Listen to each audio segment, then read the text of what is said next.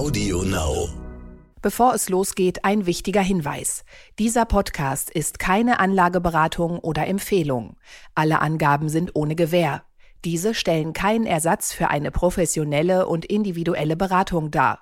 Werteentwicklungen der Vergangenheit sind kein Indikator für zukünftige Wertentwicklung. Aktien fürs Leben.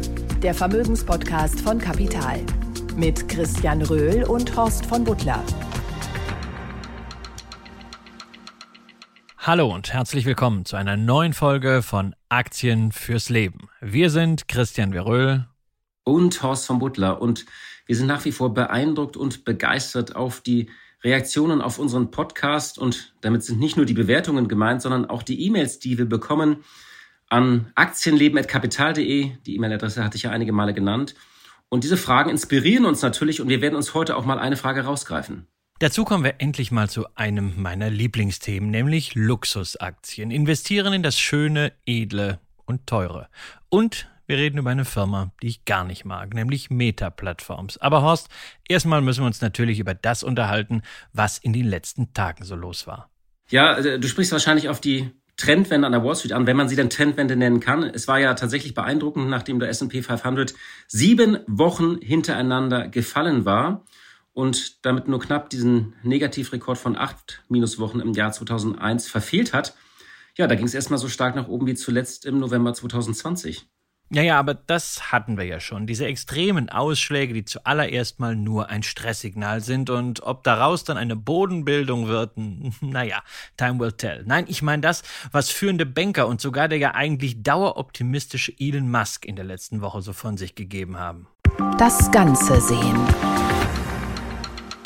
In der Tat, und damit kommen wir schon zu unserer ersten Rubrik, die wir vielleicht eigentlich in Apokalypse Now langsam mal umbenennen sollten. Denn es gab ja mal wieder düstere Prophezeiungen und Prognosen. Letzte Woche haben wir über George Soros gesprochen.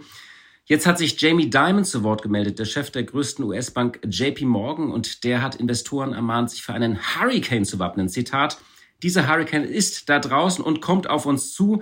Wir wissen bloß noch nicht, ob es ein kleinerer ist oder Supersturm Sandy. Machen Sie sich auf etwas gefasst. Das gleiche Horn stieß der COO von Goldman Sachs, John Waldron. Der hat gesagt, dies ist eines der komplexesten, wenn sogar das komplexeste und dynamischste Umfeld, das ich in meiner Karriere je erlebt habe. Das Zusammentreffen der vielen Schocks, die das System erschüttern, ist für mich beispiellos. Das erinnert auch an den IWF im Frühjahr, der gesagt hat, we are facing a crisis on top of a crisis. Und zum Schluss meldete sich natürlich auch noch Lloyd Blankfein zu Wort. Er sagte, wenn ich ein Unternehmen führen würde, würde ich mich sehr genau darauf vorbereiten. Also es gibt sehr viele negative Nachrichten, sehr viel düstere Prognosen. Man hat das Gefühl, sogar Elon Musk hat ein super bad feeling, wie er sagt, äh, und wird schon die Belegschaft bei Tesla reduzieren. Wenn du da drauf schaust, Christian, äh, du sagst ja immer so, ja, ja, Krisen gab es immer, aber es ist ja schon tatsächlich nicht nur die Zusammenballung der Krisen, sondern auch die Zusammenballung der düsteren Prognosen, muss man inzwischen sagen, nicht? Bankvorstände, die im Dirk Müller-Jargon sprechen. Na, wenn das aus Sentiment-Sicht nicht mal ein Kaufsignal ist. Na, kurz vor dem Morgen ist die Nacht am schwärzesten, heißt es schön. Und ja, wenn man jetzt überall den Blick in den Abgrund hat, könnte das ja vielleicht dafür sprechen, dass wir vielleicht doch den Boden bald erreicht haben. Wobei ich mit solchen Analysen immer sehr vorsichtig bin, wie aber auch mit dem, was dort zum Beispiel von Jamie Dimon kommt. Denn das muss man im Kontext sehen. Dass wir es mit einer äußerst kritischen Zusammenballung von Herausforderungen zu tun haben, das ist ja eine Binse. Aber ich frage mich dann, warum kommen diese Warnungen erst jetzt? Warum sind die nicht schon im letzten Jahr gekommen? Es war ja lange Zeit nicht nur hier in Europa, sondern auch in den USA das gängige Narrativ, gerade mit Blick auf die Inflation, it's all transitory. Das geht alles relativ schnell vorbei und jeder, der gesagt hat, hm, Inflation ist ein ernsthaftes Problem, der wurde ja schon in so eine verschwörerische Ecke gedrückt. Da hätte man doch eigentlich mal erwarten können, dass Banken wie JP Morgan etwas früher warnen. Und ansonsten, ja klar, die aktuelle Krise, die ist immer die schlimmste. Das kennen wir ja. Also allein wenn ich mal das Revue passieren lasse, was ich jetzt so in meiner professionellen Zeit an den Finanzmärkten erlebt habe. 1998, nach dem Crash bei Long-Term Capital Management, dieser Hedgefonds, der kollabiert war, da stand das Finanzsystem am Abgrund. 2001, nach dem 11. September, na sowieso ganz schlimm. 2008, 2009, das war ja auf dem Niveau der Weltwirtschaftskrise in den 30ern. Dann die Eurokrise 2011, Platz der Euro ein Pulverfass. 2020 dann Corona, ein Beben ohne Beispiel. Ja, ja, und du kannst in der Geschichte auch noch viel, viel weiter zurückgehen. Es gab immer sehr viele gut klingende und wirklich auch rationale Gründe, warum man Aktien gerade nicht haben sollte. Aber am Ende sind Aktienkurse dann eben doch gestiegen. Und Rezessionen, das sollten wir auch nicht vergessen, gehören nun mal zum Wirtschaftszyklus dazu. Und wenn Lloyd Blankfein, Ex-CEO von Goldman Sachs, sagt, äh, wenn ich ein Unternehmen führen würde, würde ich mich sehr genau darauf vorbereiten. Naja, das ist eben genau das, was gute Unternehmer tun. Und da hoffen wir natürlich, dass auch gute Banker das getan haben. Ja, also was du sagst, äh, das ist ein guter Punkt. Ich glaube, man muss äh, zwei Sachen da beachten. Grundsätzlich, glaube ich, müssen wir immer unterscheiden zwischen den USA und Europa derzeit. Also die Amerikaner haben ein spezielles Problem mit ihrer Inflation, die sie ja zusätzlich noch mit einigen Billionen angefeuert haben, mit den ganzen Konjunkturpaketen. Und sie haben deswegen auch ein Problem mit ihrer Notenbank. Da fehlt im Moment einfach das Vertrauen. Äh, und diese Notenbank ist tatsächlich im Moment, äh, ja, die kämpft damit, die berühmte Zahnpasta wieder in die Tube zu bekommen. Ich glaube, wenn wir auf Europa schauen, Europa leidet einfach viel stärker unter dieser Energiekrise, unter diesem Energieschock. Und hier ist die Inflation tatsächlich auch ausgelöst worden äh, dadurch. Ähm, also ich würde auch, ich würde mich dagegen wehren, gibt es immer noch äh, diesen äh, Untergang. Und da bin ich auf eine schöne Analyse von Bloomberg gestoßen. Die haben erinnert an den früheren Finanzminister Paul O'Neill, der sich schon 2001 über die Diskrepanz zwischen den Wirtschaftsdaten und der Stimmung mal geärgert hat. Und er hat dann gesagt, CEOs sollten damit aufhören, ständig darüber zu reden, die Lage sei düster. Denn wenn man ständig darüber rede, dann rede man es sich irgendwann auch ein, weil äh, es gibt nämlich auch praktisch Daten, die ja so ein bisschen wieder auch in die andere Richtung äh, verweisen. Da gab es eine Umfrage unter amerikanischen CEOs im letzten Monat, die jetzt alle eine leichte, aber kurze Rezession erwarten. Und dann haben Ökonomen von Goldman Sachs darauf hingewiesen, dass in derselben Umfrage fast zwei Drittel der Unternehmen aber äh, gesagt haben, sie planen Leute einzustellen. Und Zitat, es gebe, gebe eine wachsende Diskrepanz zwischen der Wahrnehmung der Wirtschaft und den tatsächlichen Geschäftsbedingungen. Und kurz bevor Diamond da mit seinem Hurricane ankam, gab es ja auch den ISM-Index für das verarbeitende Gewerbe und das Ergebnis viel mehr Auftragseingänge als erwartet. Ich, ich, wir kennen das ja auch vom IFO-Index. Eben denkt man noch, die Welt geht unter, plötzlich melden die Chefs dann volle Auftragsbücher oder schauen wieder optimistischer. Also ich denke, die Daten und Stimmung, das ist im Moment sehr volatil und ich würde das mal so zusammenfassen. Man muss jetzt so gut drei Monate nach Ausbruch des Krieges feststellen, dass sich die Stimmungslage fast genauso festgefahren hat wie das Kriegsgeschehen. Es ist so eine Düsterkeit mit ersten Abnutzungserscheinungen, aber eben auch ohne Ausblick auf jenes Hoffnungsereignis. Und das ist, glaube ich, der Unterschied, dass in der Pandemie zum Beispiel der Impfstoff war oder in, in, bei, in der Bankenkrise eine Bankenrettung durch den Staat. Das haben wir derzeit nicht äh, bei diesem Krieg. Es gibt nicht sozusagen das eigene, eine Ereignis, sozusagen die eine Lösung, ähm, die ist halt noch sehr diffus, glaube ich, zu sagen, was eigentlich Sieg und Niederlage und Verhandlung derzeit heißt. Und deswegen gibt es diese Abnutzungserscheinung. Und das gilt ja nicht nur mit Blick auf den Krieg, der für uns in Europa ja sowieso eine viel größere Rolle spielt als in den USA, wo dieser Krieg, so schlimm sich das anhört, ja sogar gewisse strategische Vorzüge hat. Es versammeln sich wieder die Europäer hinter den USA, nachdem die Beziehungen ja in den letzten Jahren oh, zumindest kräftig gekriselt hatten. Und die USA sind natürlich in der Lage, Energie, insbesondere LNG, nach Europa zu verkaufen, weil man selber sich eben wesentlich unabhängiger aufgestellt hat, was die Energie angeht. Aber das Thema ist halt auch bei dem anderen großen Bedrohungsfaktor, nämlich Inflation, gibt's eben nicht diesen Katalysator wie mit dem Impfstoff. Ja, es gibt nicht diese eine Stellschraube, wo man sagt, okay, das müssen wir jetzt machen und dann geht die Inflation sofort wieder runter, sondern wir müssen in Szenarien denken. Und ein Szenario ist eben, dass wie in den 70er Jahren die Inflation gekommen ist, um zu bleiben, also lange sehr hoch bleiben wird. Und darauf müssen wir uns einstellen, als Unternehmer, aber eben auch als Anleger. Und das geht eben nur über Diversifikation. Nach Assetklassen, sektoral, geografisch natürlich auch, wenn wir an das Thema Deglobalisierung denken. Und dazu gehört eben auch taktische Asset Allocation. Und da ist ein entscheidendes Element Cash. Man muss eben nicht immer voll investiert sein, denn Cash ist nun mal nicht Trash, wie Ray Dalio das ja immer so pointiert sagt, sondern Cash kann richtig dosiert Freiheit und Flexibilität sein. Das zeigt uns ja niemand besser als Warren Buffett, der lange gewartet hat und jetzt ein paar Opportunitäten einsammelt mit seinen Milliarden. Und worüber wir bei diesen ganzen Dirk Müller-Prognosen aus den Bankentürmen bitte auch sprechen müssen. Was könnten denn die Motive dahinter sein? Also, wenn jetzt eine Rezession kommt, wird das natürlich auch die Banken tangieren, nämlich im Kreditgeschäft. Und wollen JP Morgan und Goldman Sachs vielleicht jetzt schon mal so ein bisschen das vorbereiten, was dann in den nächsten Quartalen kommt, nämlich miese Zahlen und Abschreibungen? Und ist ja natürlich klar, dass es bei Banken dann nie eigene Fehlentscheidungen sind, sondern immer die bösen, bösen Umstände. Ähm, nur mal ein Beispiel, weil ich dieser Tage mit äh, Emmanuel de Thomasin gesprochen hatte, dem CFO von Delivery Hero. Und ich habe ihn beglückwünscht, dass er es vor einigen Wochen noch geschafft hat, 1,4 Milliarden Euro Kredit für dieses Cashflow-negative Unternehmen zu bekommen. Und zwar unter Führung von, na, na, JP Morgan. Tja, und 1,4 Milliarden Kredit, wenn man da so mit drin ist, dann ist das eine ordentliche Hausnummer. Und wenn sich die Situation verschlechtert, wenn man allgemein mit Krediten so aggressiv am Markt war, dann kann es in einer Rezession und bei einer Abkühlung der Finanzmärkte natürlich bei der Bankbilanz mal kräftig scheppern. Wobei ich würde tatsächlich sagen, die, ähm, es gibt ja einerseits die Crash-Propheten, die einfach davon leben, dass sie den nächsten Crash prophezeien. Das ist ein eigener Markt und ein eigenes Buch. Ich finde die, die Ballung dieser Aussagen schon interessant, aber ebenso interessant fand ich äh, nach dieser Hurricane-Aussage von Jamie Dimon eine Antwort, eine Antwort des äh, Chefs der Bank of America. Die sitzen ja in Charlotte, bekanntlich in North Carolina. Und der hat gesagt, na ja, wir sind hier in North Carolina und hier gibt es Hurricanes jedes Jahr.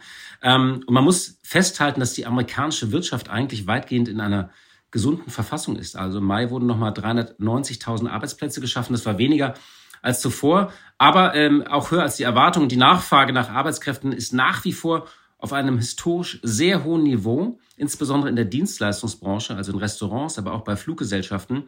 Und auch die Zahl der offenen Stellen liegt nahe an einem Rekordhoch. Also äh, da gibt es auch so, welche sagen, naja, die Amerikaner sitzen ja nicht zu Hause, sondern die Flugzeuge sind voll, sie verreisen wieder, die Hotels sind ausgebucht und der Konsum ist ja auch noch nicht eingebrochen. Er hat sich halt ein bisschen verschoben. Christian, du hast ja darüber gesprochen, als wir über Walmart hier gesprochen haben. Natürlich schichten die Menschen ein bisschen ihren Konsum um, äh, wenn sie die Inflation spüren. Jamie Dimon hat übrigens auch geschätzt, dass die amerikanischen Verbraucher noch etwa sechs bis neun Monate genug Puffer auf ihren Bankkonten haben. Das ist das ganze Geld, was sie gespart haben in der Pandemie. Also ich glaube, die Amerikaner beschäftigt einfach die große Frage dieser berühmten weichen Landung. Das Vertrauen in die amerikanische Notenbank ist erschüttert, weil sie muss ja die Zinsen jetzt so schnell anheben und äh, da gab es jetzt nochmal einen Vergleich dieser Geschwindigkeit, also diese, diese Zinsanhebungsgeschwindigkeit.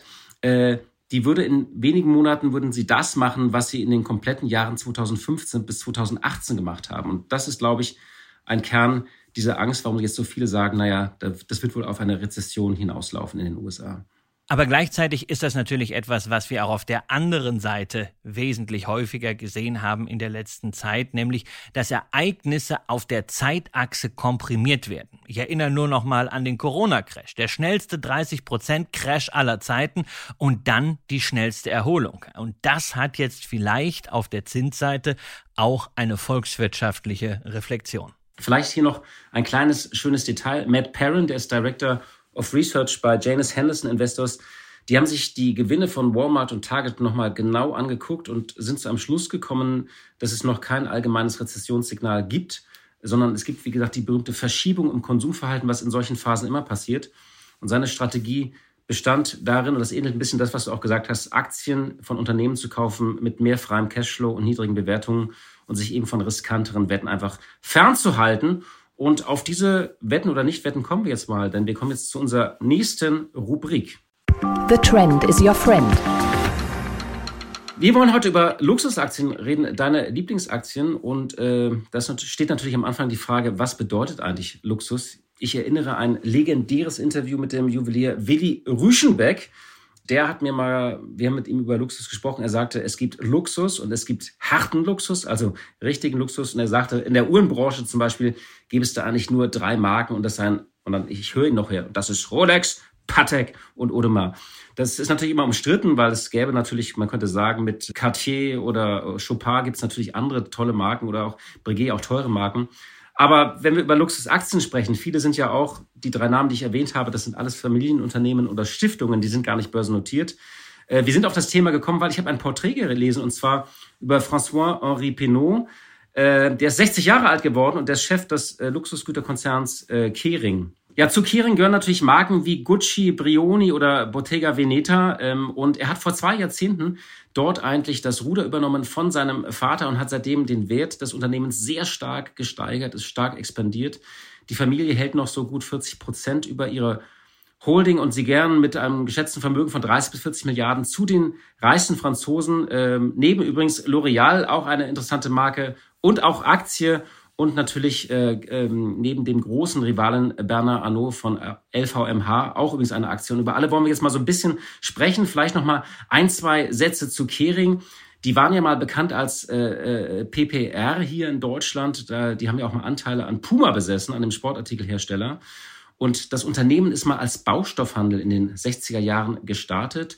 Der Vater hat das dann aufgebaut und der François-Henri Penault hat dann immer mehr Marken dazugekauft und vor allem auch eben höherpreisige Marke. Also es ist eigentlich eine sehr ja, interessante Nachfolgestory, äh, wie der Sohn das expandiert hat.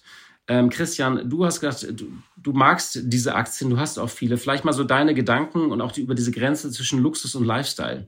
Ja, ich mag die Aktien nicht nur, weil ich gewisse Produkte aus diesem Bereich sehr schätze, sondern vor allen Dingen mag ich die Geschäftsmodelle und die Essenz. Wir haben ja eben schon wieder gesprochen über Preismacht. Und das ist ja etwas, was die Luxusbranche quasi erfunden hatten, wo man Vorbild ist. Und da schaue ich ganz gerne auf eine Erfindung von Forbes in den USA. Die publizieren nämlich schon seit 20 Jahren einmal im Jahr den sogenannten CLEVI. Das ist der Costs of Living Extremely Well Index, eine Art Warenkorb der Superreichen, der nachvollzieht, was kostet es eigentlich, wenn man in der absoluten Top-Liga lebt und sich dann halt mit Konsumentscheidungen herumschlagen muss, wie Steinway-Flügel, Oyster-Segelyacht, Gucci-Kleid, Audemars Uhr, Petrosian Kaviar, Dom Perignon Champagner oder eben die legendäre Louis Vuitton Keep All 55. Und da macht man dann die interessante Entdeckung, dass diese Luxusinflation über die Zeit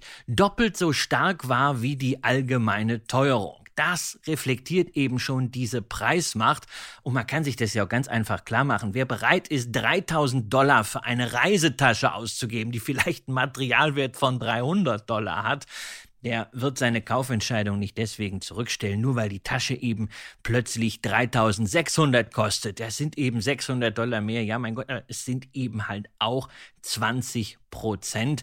Und das ist aus Aktionärssicht natürlich eine sehr interessante Basis, diese Exklusivität, diese Verknappung von Produkten und natürlich da auch dann die Historie, die man mitkauft. Das ist ja ganz wichtig, gerade mit Blick auf diese in Anführungszeichen Neureichen. Bei Marken wie Louis Vuitton oder Hermes, da stehen ja 150 Jahre oder mehr Historie dahinter. Das hat so einen Klang von einem Kulturgut, dass du eben nicht auf der grünen Wiese einfach neu machen kannst. Du kannst funktional irgendwelche tollen Produkte machen, aber du kriegst halt nicht Maison Fondée 1837 hin. Und davon lebt natürlich auch ein solches Unternehmen wie Hermes, das dann auch selbst der Millionär und Milliardär sich einreihen muss und warten muss, bis er eine Hermes Birkenberg bekommt. Und wenn er nicht auf der Warteliste so lange warten will, dann muss er eben für wahnsinnig viel Geld auf dem Sekundärmarkt kaufen. Das ist der wesentliche Unterschied zu Lifestyle-Produkten. Dann lass doch mal auf die einzelnen Aktien jetzt reingehen. Wir haben uns hier auch mal ein bisschen die Charts angeschaut. Du hast jetzt gerade zum Beispiel so Hermes äh, erwähnt, dass die Herausforderung von diesen Unternehmen ist ja, dass tatsächlich das Wachstum, und das kenne ich auch aus der Uhrenbranche, kam in den vergangenen Jahren sehr stark über China oder über Asien vor allem. Und äh, wenn die Chinesen dann so ein Antikorruptionsgesetz machen, dann geht der Absatz auch mal stark zurück. Und sie haben auch sehr stark in der Pandemie gelitten, weil äh, es, eine Zeit lang wurden ja einfach diese Chinesen da in großen Bussen einfach vor die Schweizer Manufakturen gefahren. Und dann sind die da alle ähm, äh, rausgegangen wieder mit ihren neuen Uhren. Das nannte ich übrigens mal das Paradox der Globalisierung. Also die Asiaten kommen hierher in die Schweiz, nach Deutschland und kaufen oder nach Frankreich und kaufen sich die Originale und die Europäer fahren nach Asien und kaufen sich die Kopien. Ja, Ja, Hermes ist da so ein bisschen verschämt. Die sagen jetzt nicht, wie viel Umsatz sie in China machen. Die haben ein geografisches Segment, das nennen sie Asien ex Japan. Und na gut, da ist vielleicht auch ein bisschen Thailand drin oder ein bisschen Südkorea dabei, aber man kann sich schon denken, dass von diesen 47 Prozent Umsatzanteil sehr, sehr viel auf China entfällt. Auf jeden Fall ist es ein sehr ordentlicher Brocken. Und das korrespondiert dann auch mit einer entsprechend hohen Bewertung. Wir haben hier für die letzten zwölf Monate Kursgewinnverhältnisse von 48 bei Hermes und bei Brunello Cucinello sind wir dann sogar in der Region von über 60. Das zeigt also, bei diesen absoluten Top-Marken ist es ähnlich wie bei den Produkten. Hermes-Aktie ist ja auch fast so knapp wie eine Birkenberg, nachdem die Familie ihre Anteile nochmal für sehr, sehr lange Zeit gepoolt hat. Und folglich muss man diese Aktien dann auch behandeln wie eine Birkenberg. Entweder man hat sie und hält sie entsprechend in Ehren oder man hat sie eben nicht und dann ist es auch nicht schlimm und dann muss man den Aktien ja auch nicht auf diesem Niveau hinterherlaufen. Dann kommen wir mal kurz zu ein paar Lifestyle-Marken. Ich bin ja ein großer Fan von L'Oreal. Ich habe auch die Aktie selbst, sie ist übrigens auch regelmäßig in unserem Aktien fürs Leben Ranking in Kapital, was wir ja gemeinsam mit dir machen, äh, vertreten. Ähm, als ich damit mal ankam, hast du gesagt, für dich ist das eher Lifestyle, so du würdest die eher so in die Kategorie dann an Korb mit mit Nike setzen ähm, oder auch, auch andere Namen. Trotzdem ist es eine, die, ist es eine Marke gewesen, also wo der, wo es eine regelmäßige Dividende gab in den letzten Jahren. Interessant auch immer, die versuchen einen immer Aktionäre über so treue Prämien zu ködern. Kennst du das? Also wenn man die Aktie eine gewisse Zeit lang hält, dann kriegt man noch so einen Aufschlag. Ich weiß immer gar nicht, ich bin übrigens unsicher, ob man das eigentlich machen soll als Aktionär, solche treue Prämien annehmen oder nicht. Ja, das ist schon wieder ein anderes Thema, weil natürlich diese treue Prämie damit zusammenhängt, dass man in eine neue WKN getauscht wird. Und diese Aktie ist dann zunächst auch nicht mehr handelbar. Und wenn man dann doch verkaufen möchte, muss man zurückbuchen. Das kann wieder einige Wochen dauern, kann auch wieder nochmal spezielle Kosten auslösen. Insofern, wer diese eigentlich schöne Motivation für Langfristanleger nutzen will, fragt bitte auf jeden Fall vorher bei der Bank nach, wie das Processing ist und wie es mit den Gebühren aussieht, denn sonst geht am Ende vielleicht die treue Prämie für Bankspesen drauf und das wollen wir nicht. Aber zu L'Oreal sicherlich eine fantastische Firma und die haben ja auch einige richtig teure Kosmetikmarken, auch für Männer. Ne? Gerade in diesem Anti-Aging-Bereich, super Geschäftsmodell. Ähm, du versprichst irgendetwas und ja, wenn du am Ende dann nach 40 äh, Jahren als 80-Jähriger doch Falten im Gesicht hast, wird's ja nicht deine größte Sorge sein, äh, dann L'Oreal zu verklagen. Aber was bitte hat das mit Luxus zu tun, mit diesem verschwenderischen, diesem knappen, diesem exklusiven, dieser Preismacht, diesem Begehrten? Nee, nee, also äh, das ist alles Lifestyle, aber es ist eben zyklischer Konsum. Dasselbe bei Nike oder auch bei ganz vielen Firmen, die irgendwie nette Produkte machen und dann versuchen, sich irgendwie diesen Luxusanstrich zu geben, um in diese Bewertung auch hineinzukommen, wie beispielsweise eine Hermes. Nimm etwa eine Coach, ja, so eine Taschenmarke, von denen habe ich eine Investorenpräsentation bekommen, wo wirklich sehr viel über Luxus drin stand. Dann wollte ich auf der Website noch was nachschlagen und das erste, was mir ins Gesicht sprang, war ein großer Button Discount Sale. Und hey, das passt überhaupt nicht mit einer Luxusmarke zusammen. Oder Capri Holdings, ehemals Michael Kors, ja, da kriegst du Taschen für 200 Euro und das haben sie dann jetzt aufgehübscht mit Versace. Aber Versace ist ja nun wirklich mit dieser Opulenz aus der Zeit gefallen und macht auch aus einem äh, Handtaschenimperium nicht plötzlich eine Luxusmarke. Burberry, auch ein großer Name sicherlich, aber nach dem Weggang von Christopher Bailey 2018 als Chefdesigner ja auch nicht mehr so richtig in die Spur gekommen, was man ja auch am Aktienkurs sieht. Und dann vielleicht als andere Marke noch äh, Prada, auch sehr, sehr bekannt, aber ziemlich verhühnert dadurch, dass man lange Zeit auf alles irgendwie ein Prada-Label draufgepappt hat, um Lizenzgeschäfte zu machen und damit Exklusivität verloren hat, worunter eine Prada heute noch leidet. Insofern würde ich mich bei Luxus wirklich auf das absolute Top-Segment konzentrieren und da sind wir dann im Wesentlichen bei den drei Franzosen. Da sind wir bei einer Hermes, über die wir schon gesprochen haben, sowie dann einer LVMH und einer Caring. Kleiner Fun-Fact übrigens noch, du hast eine Marke vergessen. Ich habe Fraser Paring gefragt, ob er eigentlich bei irgendeiner Aktie auch long ist. Und das stellte sich heraus, er sagte ja bei Ferragamo und er sei da inzwischen einer der größten Aktionäre. Äh, ich fand das nur ganz interessant, dass er ausgerechnet bei so einer Luxusmarke dann investiert ist. Aber er hat gesagt, er kennt den CEO sehr gut, äh, ähm, der dort ernannt wurde. Und dann hat er diese schöne Regel, man sollte immer auf den Jockey setzen und nicht auf das Pferd. Tja, also für die letzten fünf Jahre Ferragamo 32 Prozent minus muss man auch sagen, in dem Umfeld, das wir hier gesehen haben, in dieser wirtschaftlichen Prosperität mit einer Luxusmarke Minus zu machen, ist ja auch schon irgendwie eine Kunst. Ich habe Ferragamo aber überhaupt nicht auf der Agenda und äh, muss aber gleichzeitig sagen, never bet against Fraser Paring. So, LVMH wollten wir eigentlich drüber sprechen. Das ist ähm, äh, die Aktie, ich habe eine kleine äh, Position darin. Du hast eine größte, sogar deine drittgrößte, hast du mal gesagt.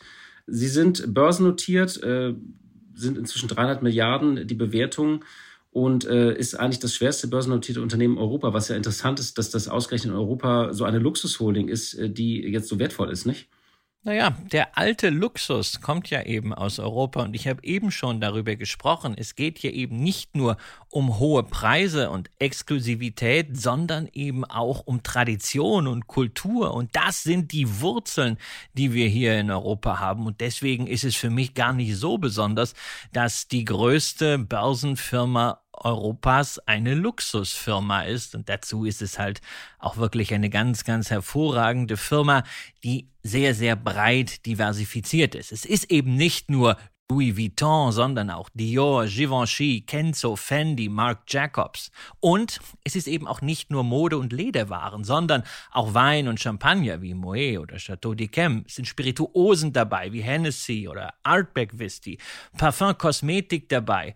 Uhren, Schmuck und dazu Spezialitäten wie zuletzt gekauft Belmont Hotels und Luxusreisen, wo man also auch in den Bereich der teuren exklusiven Erlebnisse hineingeht und dann nochmal in eine ganz andere Sparte diversifiziert. Nicht zu vergessen Tiffany, da war doch diese legendäre äh, Übernahme äh, diese, während Corona, da gab es auch noch diese Schlammschlacht. Ja, bei Tiffany haben sie noch versucht, den Preis herunter zu handeln. Das war eigentlich eines Bernard Arnault nicht würdig, am Ende drei Prozent Discount zu kriegen, nachdem man dann wirklich schwere Geschütze aufgefahren und sogar noch den französischen Staatspräsidenten eingebunden hatte. Das war Falschen wie aus dem, auf dem Bazar und man hat da sicherlich auch jetzt genügend zu tun. Tiffany ist eine glamouröse Marke, die LVMH sicherlich auch mit einer sehr guten US-Ladenpräsenz ausstattet, aber es gibt da betriebswirtschaftlich eine Menge zu tun. Aber mit der Übernahme sprichst du was Interessantes an, nämlich dieses Thema Akquisition. Das gehört zur DNA von LVMH. Und deswegen, ganz abseits dieser glamourösen Branche, stelle ich das Unternehmen eigentlich in eine Reihe mit etwa einer Constellation Software oder einer Danaher, also sogenannte Serial Acquirer, die einen standardisierten Prozess haben, mit dem sie andere Unternehmen aufkaufen, integrieren und noch weiter stärken und auf diese Art und Weise dann im Konglomerat horizontal und vertikal zu wachsen. Das ist die Stärke von LVMH und die bezahlt man natürlich auch. Jetzt immer noch Kurs-Gewinn-Verhältnis so um die 25. Wir kommen ja von Werten von über 30. Da ist natürlich schon etwas runtergegangen, aber wir müssen auch sagen, auch bei einer LVMH in dieser Größe ist da inzwischen zyklisches Risiko drin, denn es gibt eben nicht nur die Keep All Reisetasche für 3000 Dollar oder den Tiffany Schmuck für 50, 100 oder 500.000 Dollar, sondern wir reden auch über einen Gürtel oder einen Geldbeutel für 300 Dollar. Und den haben sich in den letzten Jahren viele Menschen gegönnt, äh, was weiß ich, vom Stimulus-Check oder einfach, weil es ihnen gut ging. Und wenn wir in eine Rezession kommen und Menschen müssen mehr für Nahrungsmittel, mehr für Energie ausgeben, haben also weniger übrig für solche Extras, dann wird das auch LVMH, Preismacht hin oder her, entsprechend merken. Insofern fühle ich mich mit meiner Position hier absolut wohl. Aber ich sehe jetzt nicht die Schnäppchenpreise, dass ich da unbedingt aufstocken muss. Wer aber hier generell in die Aktie rein will, der hat natürlich jetzt auch einen schönen Anlass, zum Beispiel einen Sparplan zu starten. Also das KGV ist ja gar nicht so hoch. Wie siehst du jetzt Kering? Damit sind wir ja eingestiegen, vielleicht noch zum Schluss. Da ist es ja so, die hängen ja tatsächlich sehr stark von Gucci ab. Wenn wir ein bisschen Film uns nochmal anschauen, dann wissen wir auch, wo die Marke irgendwie herkommt. Und die haben ja dann, das endet ja mit diesem Designer, den hat er ja dann rausgeschmissen. Wie hieß er nochmal? Tom Ford, glaube ich, nicht? 60 Prozent ist Gucci. Ist das ein bisschen spekulativer dann für dich, Kering, weil sie einfach fokussierter sind? Ja klar, das ist fast wie bei einem aktiven Investmentfonds. Du kriegst eine Outperformance nur hin, wenn du dich fokussierst, wenn du das hast, was man so High Conviction nennt. Hat aber immer auch den Preis, dass du ein entsprechend höheres Risiko eingehst. Und das ist genau bei Gucci so. Die waren zuletzt extrem erfolgreich, ähm, gerade mit diesen Crossover-Aktionen wie äh, The North Face mit der VF Corporation. Aber die Marke ist natürlich in mancherlei Hinsicht auch ein bisschen prollig geworden und da auch Lifestyle bisweilen auch vom Preisgefüge her. Deswegen sicherlich spekulativer als LVMH. Allerdings diese höheren zyklischen Risiken, die kriegt man sehr, sehr ordentlich prämiert. Denn wenn wir mal auf die Kennzahl Unternehmenswert gegen Free Cashflow schauen als Alternative zum KGV, dann haben wir hier eine 16, während wir bei LVMH eine 21 haben. Das ist ein ordentlicher Abstand und wir wollen überdies ja nicht vergessen, dass neben den 60 Prozent Gucci und äh, Bottega Veneta mit 10 Prozent es auch noch ein paar andere Marken gibt, unter anderem mit 15 Prozent Umsatzanteil Yves Saint Laurent. Und da sind wir natürlich dann wieder richtig im High-Fashion-Markt und dieses Segment dürfte stabiler sein. Nachgehört. Wir hatten gesagt, wir wollen ja ab und zu auch auf die Fragen eingehen, die uns Hörerinnen und Hörer geschickt haben. Und ja, wir haben eine Frage bekommen, da geht es im weiteren Sinne darum, äh, ob man in eine Aktie investiert sein soll, wo man so ein bisschen ein schlechtes Gefühl hat. Der Hörer wählte das Beispiel Nestlé und sprach dann natürlich so das Thema Grundwasser an, äh, aber auch Volkswagen zum Beispiel, wo es ja immer wieder Kritik gibt, dass die in äh, Asien äh, produzieren und dort auch in der Region, wo bekanntlich jetzt uns diese Bilder aus den Lagern der Uiguren geschockt haben. Und man ist ja in diesen Aktien, wenn man sie nicht direkt kauft, indirekt beteiligt, etwa über einen MSCI World oder FTSE All World äh, Index. Und die Frage, auf die das alles hinaus, die war tatsächlich, bleiben wir jetzt mal beim Beispiel Nestlé. Man hat die im Depot, hat ein schlechtes Gewissen, weil man irgendwie sagt, so ja, äh, ich habe da jetzt irgendwie äh, ein Problem mit der Art und Weise, wie die irgendwie in gewissen Teilen der Welt produzieren oder auch Handel treiben. Und da wäre unser Rat als erstes mal, ich glaube, wenn man wirklich einen, wenn es in einem nagt bei einer Aktie und man hat die, dann sollte man sie einfach nicht besitzen. Also man sollte sich danach auch nicht moralisch erheben und sagt, man hat etwas äh, besser gemacht, weil andere haben eine Nestlé-Aktie. Ich hätte jetzt zum Beispiel Nestlé, bei mir wären hunderte Aktien würden vor Nestlé kommen, mit denen ich ein Problem hätte. Aber bleiben wir mal bei dem Beispiel, würde ich sagen, lieber Hörer, wenn es ein schlechtes Gewissen ist, dann ist das halt einfach so. Und ich glaube, man kann, es gibt nicht die perfekte Welt, auch bei diesen ganzen Ansätzen, auch bei ESG man hat oft nur Best in Class, man kann über die breiten Indizes und die muss man natürlich im Depot haben. Man muss den MSCI World irgendwie abbilden. Da hat man dann natürlich dann auch andere, äh, gewisse Aktien drin. Aber wie gesagt, ich würde tatsächlich mich von Aktien zurückziehen, wo man einfach nicht ein gutes Gefühl hat.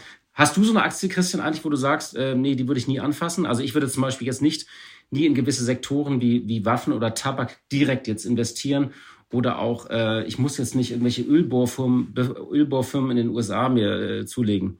Naja, ich habe Nestlé-Aktien im Portfolio, weil ich glaube, dass der Konzern auf einem guten Weg ist und der ist bei Wasser sicher relativ lang, aber der Verkauf des US-Wassergeschäfts war ein Schritt in die richtige Richtung und davon gibt's viele, müssen wir sicherlich nochmal separat drüber sprechen. Ansonsten bin ich auch, was Sektoren angeht, nicht so streng. Ich habe keine klassischen Ausschlusskriterien. Ich habe übrigens auch immer schon Rüstungsaktien gehabt, was bei mir zu Hause schon immer auch für viel Diskussionsstoff gesorgt hat. Aber generell ist natürlich klar, ich investiere in nichts, womit ich mich überhaupt nicht wohlfühle, ähm, wo ich ein ganz schlechtes Bauchgefühl hatte, immer schon waren zum Beispiel russische Aktien. Nachdem ich mich 2005, 2006 mal recht intensiv mit dieser Yukos-Geschichte beschäftigt hatte, als der Oligarch Chodorkowski ja mehr oder weniger enteignet worden war unter abenteuerlichen Vorwänden. Und danach war für mich klar, mit Putin möchte ich mich nicht an einen Tisch setzen als Aktionär und im Zweifelsfall bleibt dann eben nichts für mich übrig und das hat sich ja nun leider auf ganz, ganz traurige und dramatische Art und Weise bewahrheitet. Ich hatte zum Beispiel äh, Tencent, ähm, fand ich ähm, ein, eine starke Firma. Ich habe das Geschäftsmodell verstanden. Ich dachte, na ja, irgendwie bei äh, 1,x Milliarden Chinesen werden die auf jeden Fall eine Rolle spielen und wachsen. Äh, ich habe die jetzt tatsächlich vor einiger Zeit verkauft, weil ich gesagt habe, ich kann nicht mehr genau einschätzen und verstehe nicht mehr, ähm, wo China da hintreibt äh, nach diesem Tech-Crackdown und wie die auch reguliert werden. Das ist jetzt nur so ein Beispiel, da war es weniger moralisch, sondern wo ich gesagt habe, ich verstehe es auch nicht mehr. Und ähm, ich hatte bei China auch so hier und da Zweifel, wo ich sage, okay, man wird vielleicht direkt oder indirekt über gewisse Fonds und ETFs investiert sein, aber ich musste diese Aktie jetzt nicht mehr direkt halten. Tja, also da sind wir uns sehr, sehr ähnlich, lieber Horst. Ich habe auch Tencent aus denselben Motiven zum Jahresanfang verkauft. Übrigens als meine letzte chinesische Aktie und seitdem überlasse ich das Thema China, ja oder nein und wie ausschließlich denen, die vor Ort sind, sprich aktiv gemanagten Fonds. Und ich denke, das ist ein Thema, wo aktives Management tatsächlich einen Mehrwert bringen kann. Nicht muss, das ist ganz klar.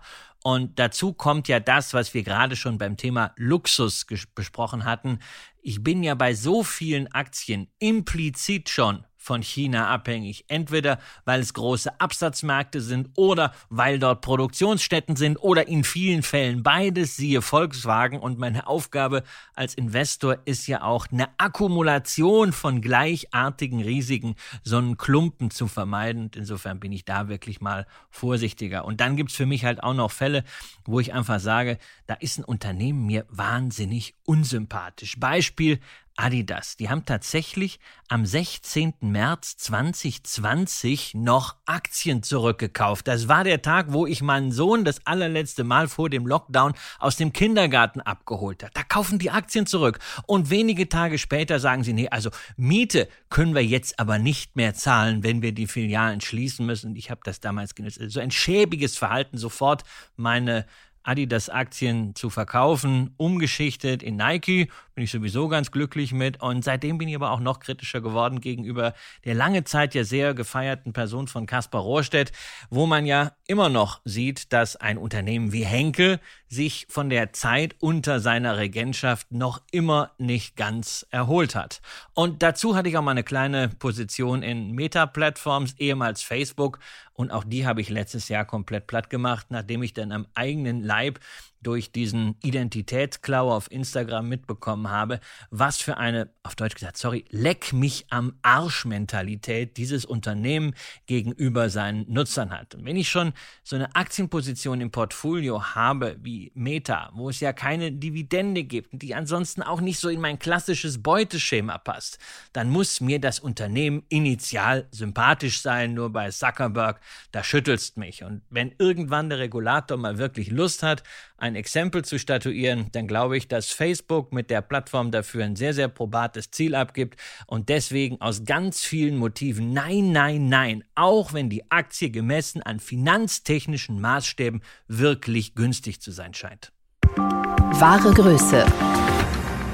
Ja, Christian, das ist die perfekte Überleitung zu unserer letzten Rubrik und zwar Sheryl Sandberg verlässt Facebook und äh, ja, 14 Jahre nach ihrem Einstieg bei dem sozialen Netzwerk zieht sie sich als COO zurück von, der, von Meta äh, und auch als rechte Hand von Mark Zuckerberg. Und sie wird zwar noch im Verwaltungsrat sitzen, aber operativ keine Rolle mehr spielen. Und das kommt in einer, ja, wie, wie Journalisten so schön nicht schreiben dürfen zur Unzeit. Nein, es kommt tatsächlich zu einem Tiefpunkt für das Unternehmen. Ich habe übrigens Sheryl Sandberg einige Male persönlich erlebt. Einmal 2011 in Harvard. Äh, da war ähm, das Unternehmen noch viel, viel kleiner. Und da war sie bei einem Frühstück und ähm, so in einem Kreis von Harvard-Studenten.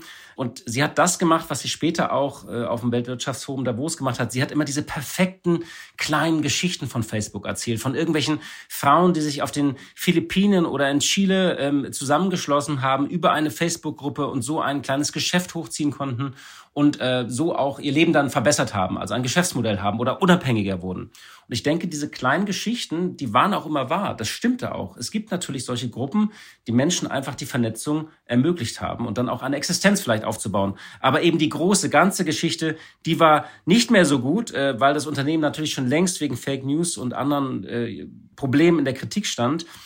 Sandberg hat maßgeblich an dem Aufbau des Werbegeschäftes, eigentlich glaube ich, hat überhaupt das Geschäftsmodell erst erfunden, äh, aus diesem Daumen und Like-Button Geld zu machen. Nochmal ein paar Zahlen. Als sie 2008 zu Facebook kamen, war das Unternehmen vier Jahre alt und hatte so einen Umsatz von 270 Millionen Dollar, aber machte noch Verluste und hatte nur ein paar hundert Mitarbeiter.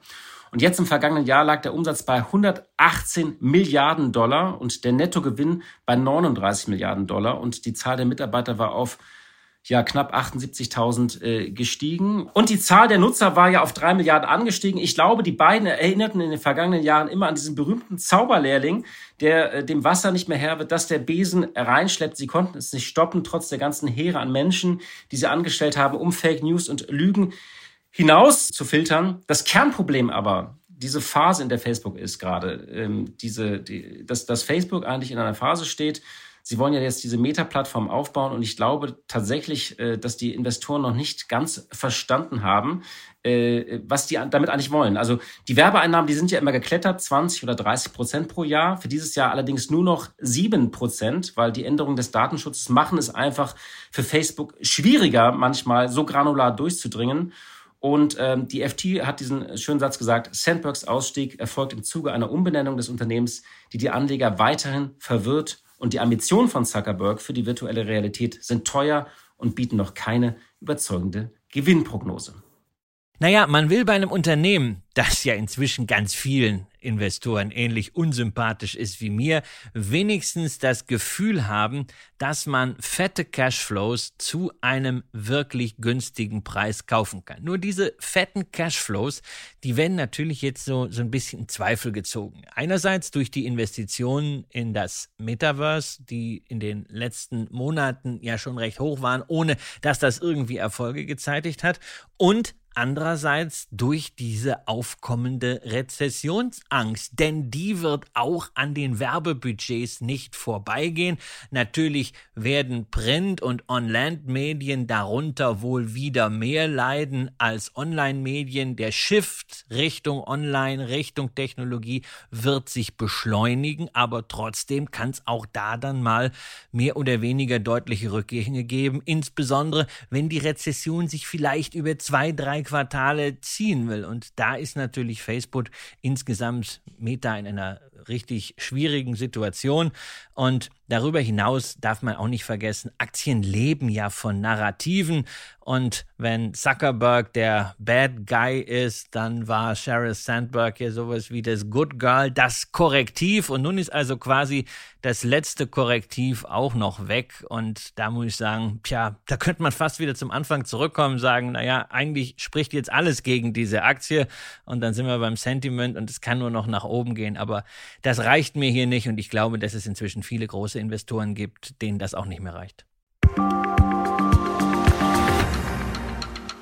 Ja, liebe Hörerinnen und liebe Hörer, das war's für heute. Vielen Dank für Ihre Zeit, dass Sie uns zugehört haben.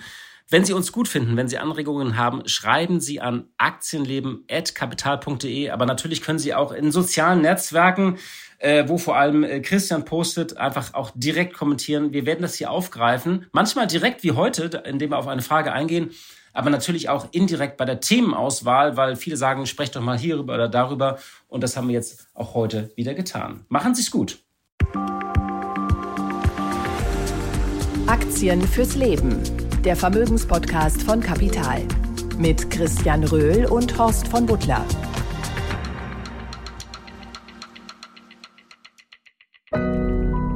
Audio Now.